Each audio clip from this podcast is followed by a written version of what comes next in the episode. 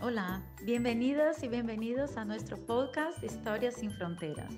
Soy Elena López, fundadora de Abrazo Cultural, y en este espacio nos acercaremos a las historias de personas refugiadas e inmigrantes de diversos países para romper estereotipos y abrazar la interculturalidad. Esperamos que disfruten de este viaje. Hola a todas y a todos. Hoy nos encontramos para la tercera edición de nuestro podcast Historias sin Fronteras y entrevistaremos a Alejandra Salmerón en Tutumu, formador en Abrazo Cultural para temas de referentes afrocentrados y diversidad, que además tiene un proyecto hermoso del que soy muy fan y que conoceremos en breve. Hola Alejandra, ¿cómo estás? Hola, hola Elena, ¿qué tal? Muy bien, aquí estoy. Encantada de que me hayas invitado a, este, a esta charla. Gracias por participar. Me alegro un montón, además porque Alejandra y yo no nos conocemos en persona, pero siento que te conozco y hoy vamos a conocernos más, así que tengo muchas cosas que preguntarte. Sí, sí, sí, yo encantada de responderte, deseándolo. Sí, bueno, empezamos, cuéntanos un poco mm, de tus orígenes, porque tú eres, tienes orígenes de Guinea Ecuatorial, pero naciste ya en España, ¿verdad? Efectivamente, yo soy, bueno, me defino como afrodescendiente o afroespañola. Soy nacida en España, en concreto en la región de Murcia, que es la región que está al sureste, que hace frontera con Andalucía y, con Valencia. Y mi madre es de Guinea Ecuatorial, de, en concreto de la región de Niefan. Y mi padre español, mi padre murciano. Guinea Ecuatorial, mm, para quien no lo sepa, pues bueno, fue colonizada por España y llegó a ser provincia española. Es decir, que mi madre vino a estudiar a España con DNI español y se estableció pues directamente aquí en el país ya por el año 73 huyendo de, bueno, del régimen dictatorial y opresor del que era el anterior dictador de Guinea Ecuatorial, que, es el, que era el tío del actual, del, que hay ahora mismo en el, en el poder. Mm. ¿Y cómo ha sido convivir con esa diversidad cultural? No sé si habían también, aparte de tu madre, otras personas de mm. Guinea Ecuatorial eh, que vinieron también a España y cómo ha sido esa convivencia ¿no? con, con las dos culturas. Claro, yo es que al, al, haber nacido en España, yo siempre digo, porque España también es un país eh, especial, bueno, yo creo que al final todos los países lo son de alguna manera, multiculturales, ¿no? Otra cosa es que no seamos conscientes ¿no? de ello o no, no le demos ese valor. España, no olvidemos que está a 14 kilómetros del norte de África, es decir, desde Cádiz tú te vas a Andalucía y desde Cádiz, desde Tarifa, desde la punta de Tarifa, tú puedes ver África, ¿no? Puedes ver las luces del otro lado.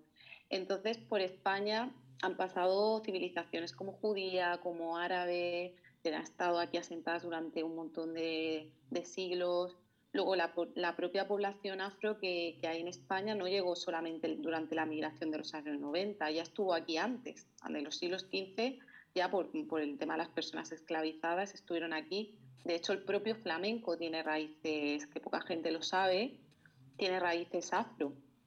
Entonces, mi historia, aunque la gente lo que vea más que nada es un color, ¿no? Porque al final eso es lo que de alguna manera identifican con el, con el tema cultural, eh, mi historia está llena de colores y experiencias muy diversas por el, por el mero hecho de, haber nacido donde soy, por ser quien soy y por vivir también y residir en un país que ya te digo que su esencia es ya de por sí es multicultural, ¿no?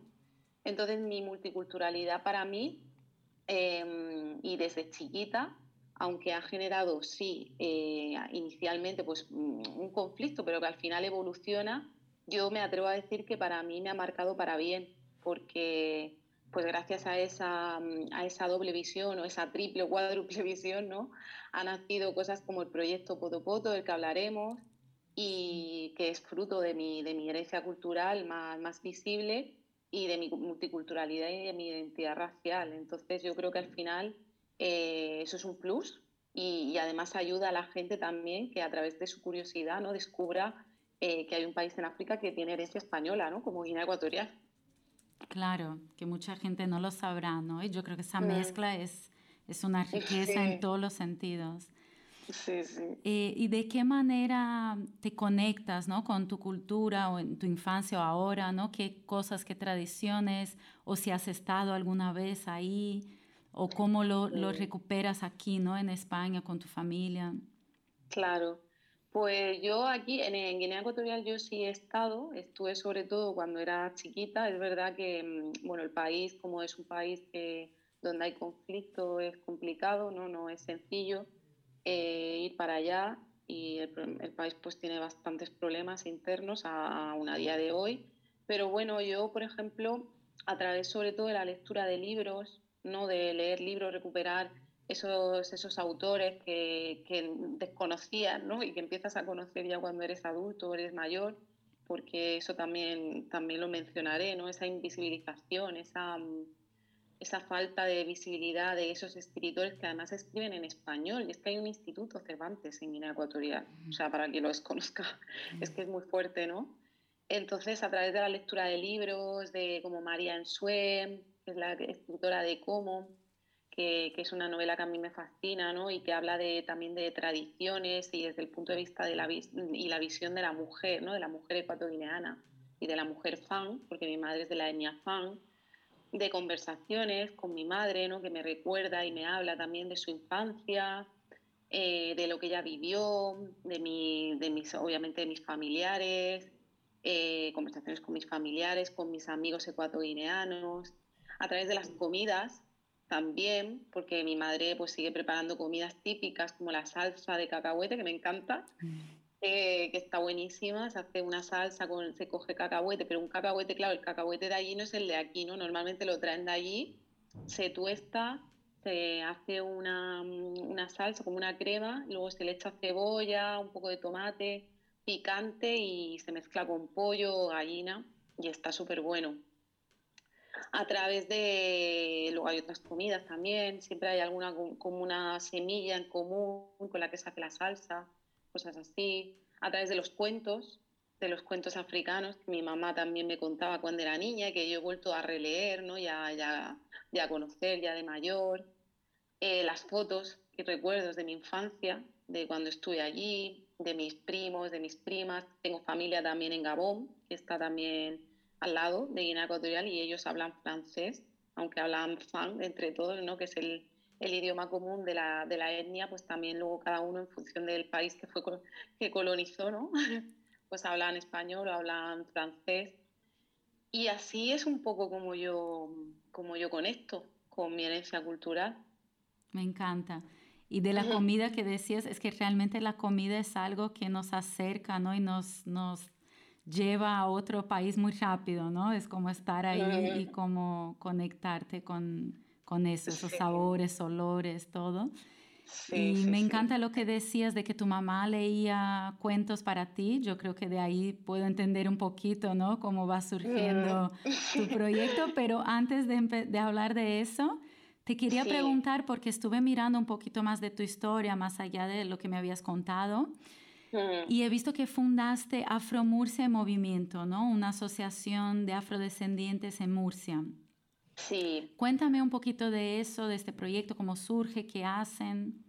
Sí, pues mira, eh, Afro Murcia Movimiento, eh, mi hermana y yo, bueno, mi hermana eh, también es activista, bueno, también obviamente está involucrada en este tipo de cosas porque le gusta, le apasiona la, la cultura y, todo eso. Entonces ella llevaba ya tiempo trabajando también con el tema de, con otras asociaciones ya en, dentro del tejido asociativo afro en, Murcia y mm, pensamos en crear una asociación sin ánimo de lucro de afrodescendientes ahí en Murcia, porque normalmente la mayoría de población afrodescendiente está o en Madrid, en las capitales, ¿no? que fue donde al final la mayoría de, mm, de la gente que emigró en aquella época, en los años 90 o incluso mucho antes, porque mi madre vino en el 73, porque ya te digo que vino aquí con, eh, ya habiendo estudiado aquí y todo lo demás, pues normalmente acaban al final ahí en las grandes ciudades, pero también hay en, en las ciudades más pequeñas, ¿no? Y, y, ahora mucho más. Entonces pensamos que hacía falta crear una asociación de ese tipo. La creamos en el año 2017, mi hermana y yo, y, bueno, con ella mm, lo que hacemos es, llevamos haciendo desde hace ya más de tres años, ¿no? actividades junto con otras organizaciones que están vinculadas a África y en concreto en, en el empoderamiento de la mujer africana, porque también es lo que, es lo que nos interesa. ¿no? Somos una asociación activista y afrofeminista y lo que hacemos sobre todo es eh, defender el derecho a la educación y a la representación de los pueblos afros y afrodescendientes. Entonces, nosotros focalizamos el trabajo sobre todo en, mujeres, en niñas y luego también ya más menos mm, enfocado, pero también nos gustaría trabajar con, con personas mayores y personas con discapacidad. Eh, el tema del cuento africano, por ejemplo, nos encantaría trabajarlo con personas mayores, porque además en África, como dicen, en África cuando un anciano muere una biblioteca arde, ¿no? porque son los transmisores al final del saber, de la cultura, de la historia, de las enseñanzas a través de la oralidad. Entonces luego, mm, claro, además de eso, lo que queremos hacer es favorecer la representación y el empoderamiento de esos colectivos. Entonces, ¿cómo lo hacemos? Pues eh, utilizamos como herramientas la cultura, la cultura africana, la educación para la diversidad y luego además eh, lo que es el acceso, dar acceso a estos grupos, a, las mujeres principalmente, acceso al trabajo, a las mujeres que trabajan, hombres y mujeres que también trabajan en, sectores más vulnerables como el campo, por ejemplo, darles acceso a, encontrar un trabajo o a adquirir formación ¿no? a través de emprendimiento social y ese tipo de cosas, porque son colectivos pues, que además en Murcia, por ejemplo, el tema del acceso al trabajo en entorno rural es eh, una explotación constante y son grupos muy, muy vulnerables. Entonces, bueno, además de eso, nosotras colaboramos activamente con otras asociaciones. Por ejemplo, la FAM, que es la Federación de Asociaciones Africanas de Murcia, y eh, la CENAE, que no sé si, bueno, no sé si te sonarán, pero son así movimientos que ya han empezado a surgir. La FAM lleva bastantes años en Murcia, la CENAE lleva un poco, poco poco o sea, menos, lleva dos años, una cosa así. CENA es la comunidad negra africana de afrodescendiente de España y quieren, tienen como objetivo constituir un sujeto político negro en territorio español.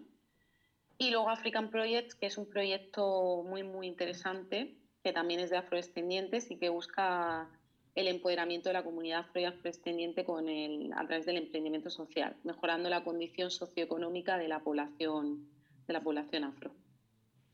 Wow, es un montón de... Es súper interesante. Yo no sabía mucho de, de Afromurcia y, y, me encantó. ¿Cuánto tiempo llevan con, con la pues asociación? Pues desde, desde, 2017. Fue justo, sí, ahora como cuatro añitos. En marzo de 2017 nos constituimos legalmente. Vale, ¿y cómo surge Poto Poto? Me imagino que está vinculado de alguna manera. Eh, sí bueno, cuéntanos cómo surge y qué hacen, ¿vale? Para que la gente pueda conocer porque es muy bonito. Claro.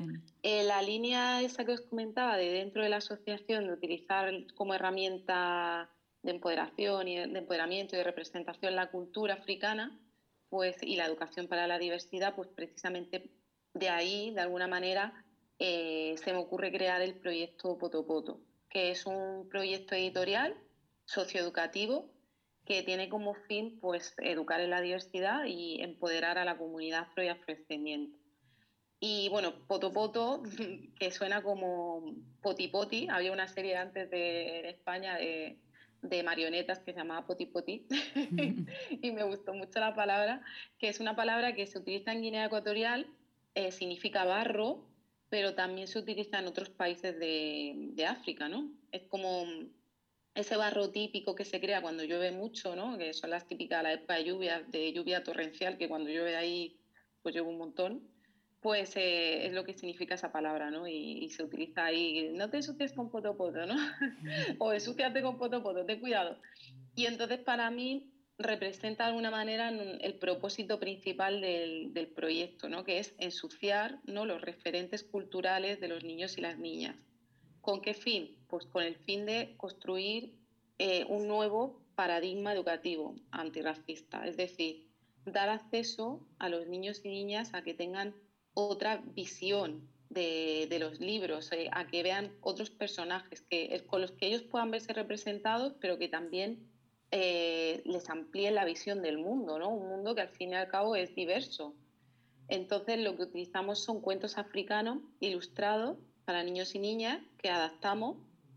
Eh, de ahí el, bueno, el primero que publicamos, es El viaje del hombre, es un álbum ilustrado basado en cuentos eh, tradicionales de tradición oral de Guinea Ecuatorial y está adaptado y contiene un pequeño glosario de palabras en pan también para introducir pues esas esas nuevas palabras también, porque por ejemplo lo de las palabras, lo que me comentabas de cómo me conectaba también al día a día con mi cultura, ¿no?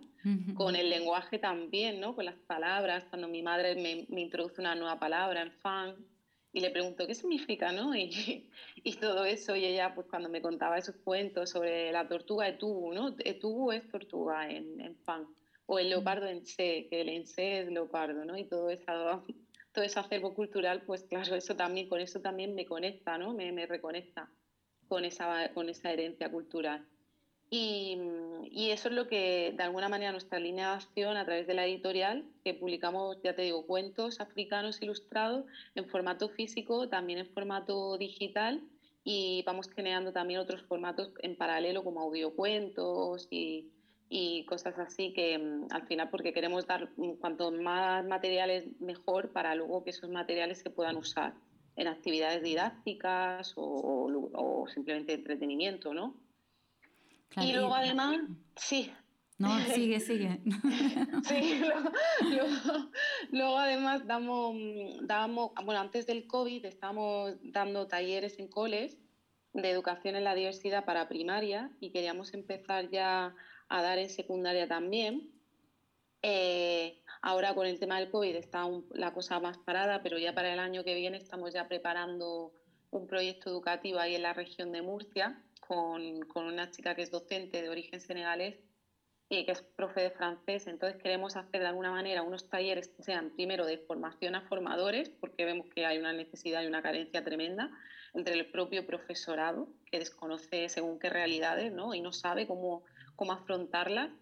Y luego talleres también de primaria y secundaria, eh, tocando todas las materias, ¿no? de las materias troncales, porque al final, de, de, alguna manera, se pueden, con, porque ya hay materiales, ya hay recursos para hacerlo, se pueden introducir esos nuevos contenidos que, que amplíen la visión del mundo y que sean contenidos antirracistas y que rompan con esa visión, esa única visión que tenemos del mundo, que al final sigue alimentando el estereotipo, y se puede hacer entonces, la idea es hacer, armar un buen proyecto y ya un proyecto que tenga continuidad y esto lo estamos pensando ya hacer para el año que viene.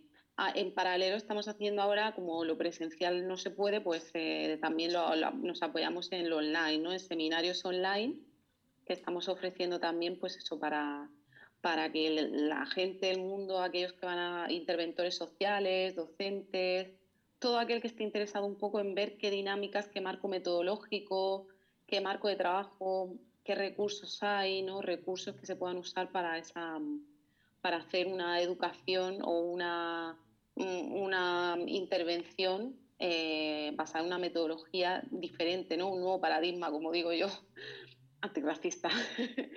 y luego, por último, ya la tercera línea de acción es visibilizar, ¿no? visibilizar recursos educativos más diversos que de terceros que ya hay, pero que la gente muchas veces no, sabe dónde están o desconoce que existen. Entonces los queremos poner en un único punto, en un único lugar, en nuestra página web los vamos subiendo para que la gente pueda acceder a ellos fácilmente, ¿no? Entonces, ¿cómo mm. surge toda esta paranoia?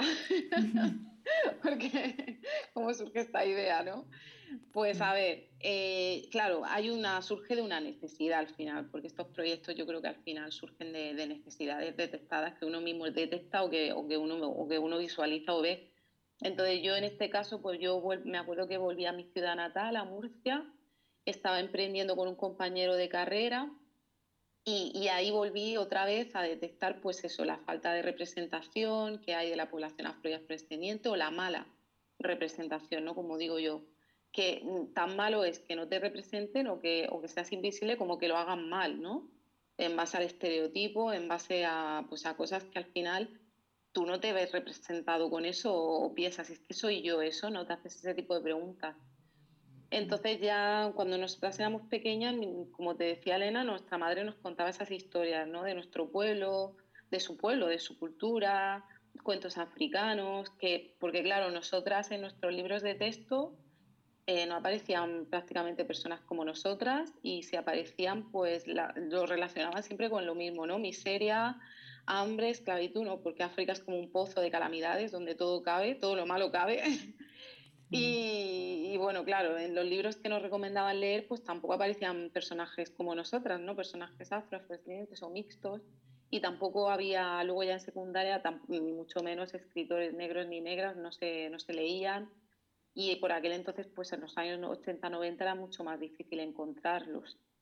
Y bueno, había series populares, me acuerdo, de programas de estos de televisión que se importaban de USA, que aquí de USA, como decimos en España, que aparecían familias negras, pero claro, eran de USA, eh, hablaban en inglés, pensábamos, pero es que aquí no hay españoles, eh, no hay gente negra que hable en castellano, son todos, eh, hablan todos en inglés. Y, claro, en las series populares la de, España en concreto, que yo me animo a que analicéis los personajes de minorías raciales, porque cuando uno se pone las gafas de, para analizar este tipo de cosas se queda muerto, ¿no? Porque muchas veces como por omisión es como que no lo vemos, ¿no? Pero cuando tú lo ves, cuando tú sí que te ves afectado de alguna manera, eh, te das cuenta de que los personajes de minorías raciales, no solo la población afrodescendiente, sino también la población latina, romaní, gitana, eh, es que son un puro estereotipo. O sea, los inmigrantes son, o sea, el, personaje del migrante que acaba de llegar, em, siempre no lo mismo. Mi madre lleva en España más de 50 años. O sea, ese, ese, y, y existe más gente como ella, ¿eh? que ella tiene formación, que ha trabajado en diferentes cosas, que mi madre fue profesora de educación física, ¿no? Pero eso no, no aparece, ¿no? Es como si no existiera ese, ese, ese personaje, o esa, no, no existiera la sociedad, ¿no? Es invisible. Entonces, ¿qué es visible? Pues la hipersexualización de la mujer negra, ¿no? La mujer eh, negra o afro que acaba de llegar, que trabaja de cuidadora o limpiadora o prostituta incluso, ¿no? O parodias o sesgos, ¿no? De un grupo que al final lo que hace es alimentar, seguir alimentando un, imaginario racista que invisibiliza una parte de la historia, ¿no? Y solo te muestran la que, eh, para a su conveniencia, los que, la que les interesa, y se sigue alimentando ¿no? eso en los anuncios de televisión, en los libros, en, como te digo, en, la cultura popular y no, y no tan popular, en, la propia, en el propio sistema educativo. Y claro, como decía Chimananda Adichie, que es una, una, frase que a mí me encanta, que siempre la digo porque es que me encanta, eh, Chimananda Adichie es una escritora afrofeminista y nigeriana. Me encanta. me encantan sus libros, sí, sí, sí, soy súper fan, sí.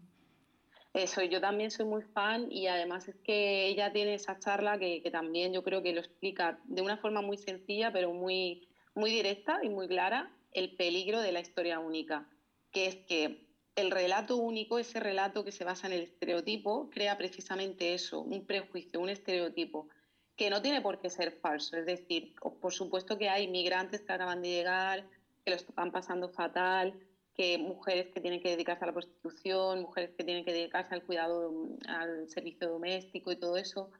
Pero al final, si solamente se visibiliza eso, pues al final estás construyendo un relato que es incompleto. No es que sea falso, puede que no lo sea, pero es incompleto. Y entonces solamente convierte un relato, es el tuyo, el que tú visibilizas, en el único. Y, se convierte, eh, eh, eso da pie a que se alimente, se siga alimentando ese, ese imaginario racista, ¿no? De que las personas afrodescendientes no han hecho nada. Porque no han hecho nada, que han hecho ser colonizadas eh, y ser esclavizadas y nada más. Si no se enseña otra cosa, ¿no? Es un poco por ahí por donde va. Entonces esa es la idea que hay detrás del proyecto. Creo que me he ido por la me enrollo un poco. No, me encanta y me gustaría hacerte muchas preguntas y profundizar un montón. Eh, seguro tendremos para otras, otras entrevistas entrar más en las temáticas porque me parece un trabajo hermoso, súper necesario. Yo también siempre que veo tu proyecto me acuerdo de la charla de Chimamanda eh, en Abrazo Cultural siempre hablamos también de esta frase que tiene y, y, de lo importante que es cambiar esa narrativa y ampliarla, ¿no? Más que nada, enseñar otros, otras historias que la gente también se sienta eh, inspirada y representada, ¿no? Y tener referentes diferentes. Em, es súper importante el trabajo que haces. Yo te haría un montón de preguntas de los cuentos, porque la verdad tenía la curiosidad, antes de pasar a la próxima pregunta, que tenemos cinco minutitos, pero quería preguntar, ¿los cuentos cómo los seleccionas? O sea, ¿de dónde son? ¿Escriben? ¿Son cuentos que ya existen y traducen? ¿Cómo son? Claro. Pues mira, los cuentos eh, al final tenemos una ventaja, entre comillas, que es que vivimos en un mundo donde ya la información eh, fluye bastante, ¿no? Fluye, fluye. Se trata de saber dónde encontrarla. Entonces, eh, en los años, yo en concreto, por ejemplo, cuando empecé con este proyecto, claro, yo quería todavía conocer más de los cuentos tradicionales de Guinea Ecuatorial, que es de donde es mi madre. Y resulta que en los años 90, e incluso antes, una década anterior, ya hubo gente que fue, pero claro, eran antropólogos, eran gente que se dedicaba a esto dentro de la visión más antropológica o, de estudio, ¿no? De ámbito del estudio de la tradición oral para, la universidad, ¿no? Más académico, en el ámbito más académico, digamos. Entonces ellos hicieron ya una labor de recuperación, fueron a diferentes zonas de, Guinea Ecuatorial, hicieron, publicaron diferentes estudios, de cuentos tradicionales de la etnia Fan, de la etnia Bubi, de la etnia Ndowen, o sea, que son las diferentes etnias que hay ahí en Guinea. Y claro, ¿qué ocurre? Que son cuentos y hicieron la labor también de, la, de transcripción, ¿no? porque son cuentos que al final se compilan en, en el idioma original y luego hay que traducir. Eh, claro, yo encontré todos esos estudios y dije, pero sí, hay muchísimo material, pero ¿cuál es el problema? que no se mm, da ese paso de, visibilizarlo ¿no? y de adaptarlo, porque al final mi, intención es que todo el mundo pueda tener acceso a eso, no solo dentro de un entorno académico, ¿no? dentro de un círculo cerrado de, eruditos que se interesan por el tema, ¿no? es que esto es patrimonio común de la humanidad.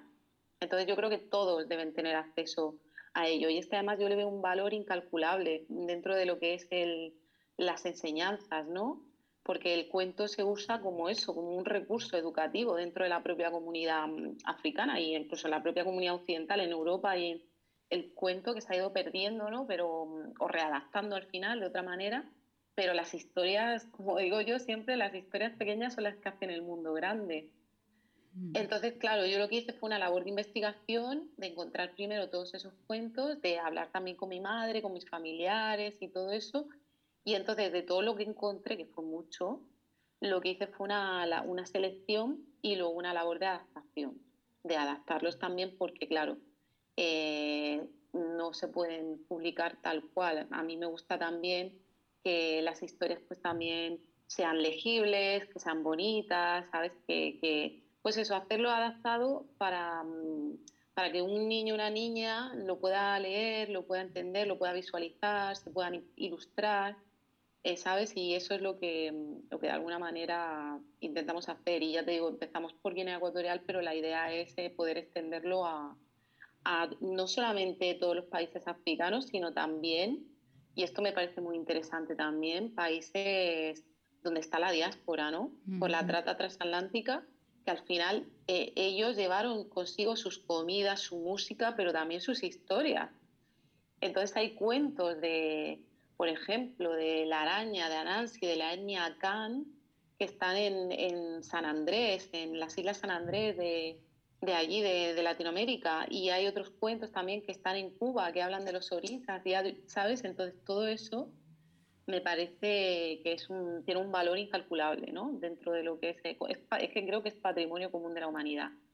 Y la idea de visibilizarlo, de ilustrarlo, de darlo a conocer, ¿sabes? Para utilizarlo en la escuela, para utilizarlo como, como simplemente como un libro que le puedas leer a tu niño, a tu niña, o que lo pueda leer tu niño o tu niña, o incluso adolescentes, ¿no? Gente que esté en la universidad, tal, en eh, la universidad, en el instituto, y, eso pues me parece secundaria, me parece, mm, me parece muy necesario. Entonces, por eso, ah, ese fue un poco el trabajo. no sé si me he explicado bien. Sí, totalmente, totalmente, me parece increíble. Em, gracias por compartirlo y ya nos dan ganas. Quien quiera ver más puede ver en la web, ¿no? Sí, sí, sí, ahí vamos publicando. Bien, lo dejaré después eh, junto con la descripción de, la entrevista para que la puedan visitar. Y para finalizar, tenemos dos minutitos. Eh, bueno, tú ah, entraste en Abrazo Cultural principalmente por el taller de referentes afrocentrados, ¿no? Y para hablar de diversidad, de interculturalidad. Eh, cuéntanos un poquito qué significa para ti estar en Abrazo Cultural y algún mensaje para quien nos está escuchando, animando a que participen y que conozcan esa actividad que ofreces. Pues mira, eh, yo pienso desde mi punto de vista que una educación inclusiva e intercultural eh, es imprescindible para lograr una sociedad próspera.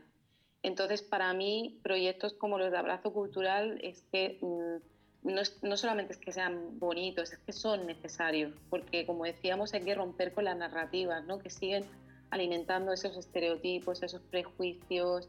Y además me, gusta porque lo hacemos dentro de espacios que hace unos años ni se consideraba, ¿no? no se concebía, como por ejemplo las empresas, que ya empiezan a ver la necesidad ¿no? de crear estos espacios, de dar cabida a estos talleres, donde se hable del potencial de la belleza, pero también, ojo aquí, porque eso es importante, de la rentabilidad de la diversidad cultural. Es decir, hacer una atención a la diversidad cultural, a la interculturalidad, se ha demostrado que es rentable, que hace que, por ejemplo, tu empresa sea una empresa que produzca más, porque al final estás teniendo en cuenta pues, a tu entorno, a todas las personas que forman parte de tu entorno, a todos los profesionales, les estás enseñando y le estás dando herramientas para, para prosperar y, para ser mejores, e independientemente de su raza, de su etnia, de su fe, de su origen cultural. En, en, mi empresa, por ejemplo, lo estamos haciendo. Yo formo parte también de un grupo de trabajo que precisamente promueve esto.